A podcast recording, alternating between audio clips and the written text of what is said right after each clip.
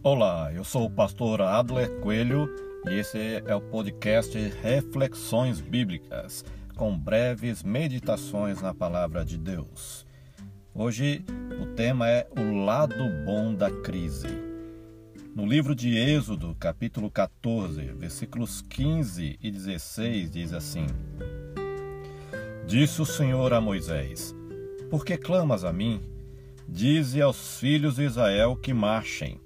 E tu levanta o teu bordão, estende a mão sobre o mar e divide-o, para que os filhos de Israel passem pelo meio do mar em seco.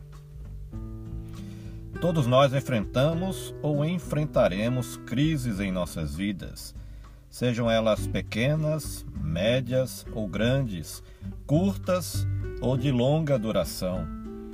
As crises podem ser diversas, como crise financeira, crise conjugal, crise profissional, crise na saúde, crise familiar, crise espiritual e etc. Infelizmente, na maioria das vezes, só enxergamos o lado ruim da crise e suas consequências negativas. Mas toda crise tem seu lado bom.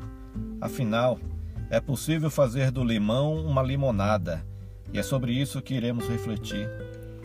Muitas vezes ficamos acomodados em nossas vidas, relaxados em nossa zona de conforto, e assim vamos empurrando com a barriga como se nada mais precisasse ser feito. O povo de Israel havia sido libertado por Deus do cativeiro do Egito de maneira poderosa e ainda despojou os egípcios, os quais, após a décima praga, entregaram seus bens para que os israelitas saíssem logo. Porém, quando o povo pensou que estava tudo resolvido, Faraó voltou atrás e mandou seu exército no encalço dos israelitas. Então a situação do povo de Israel era a seguinte: às suas costas, o exército egípcio, e à sua frente, o Mar Vermelho. Parecia aquele dilema: se correr, o bicho pega, se ficar, o bicho come. O que fazer diante dessa situação? Seria muito fácil ficar apenas reclamando do problema, como começou a fazer o povo. Mas reclamar não resolveria era preciso fazer algo. Moisés então busca Deus, o qual manda que o povo marche e que Moisés levante seu cajado para dividir o mar. E aqui fica uma lição para nós. Precisamos orar pedindo a orientação de Deus, mas depois precisamos agir conforme essa orientação.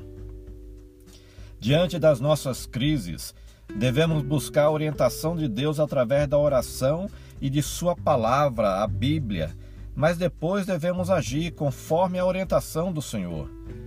O problema é que muitas vezes oramos, mas não queremos agir. Porém, a crise pede uma ação. Davi resolveu enfrentar Golias. Daniel decidiu não contaminar-se com as finas iguarias do rei. José não cedeu aos assédios da esposa de Potifar e resolveu fugir dela. Qual é a sua crise? Você tem orado a Deus? E agora, o que você precisa fazer? Deus permite crises em nossas vidas para que saiamos da nossa zona de conforto e da nossa inércia e assim tomemos a decisão de marchar.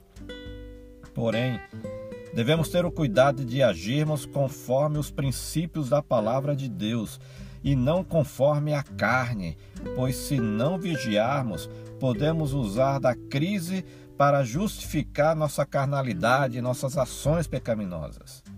Que Deus te abençoe, te dê a direção certa e você possa agir conforme essa direção.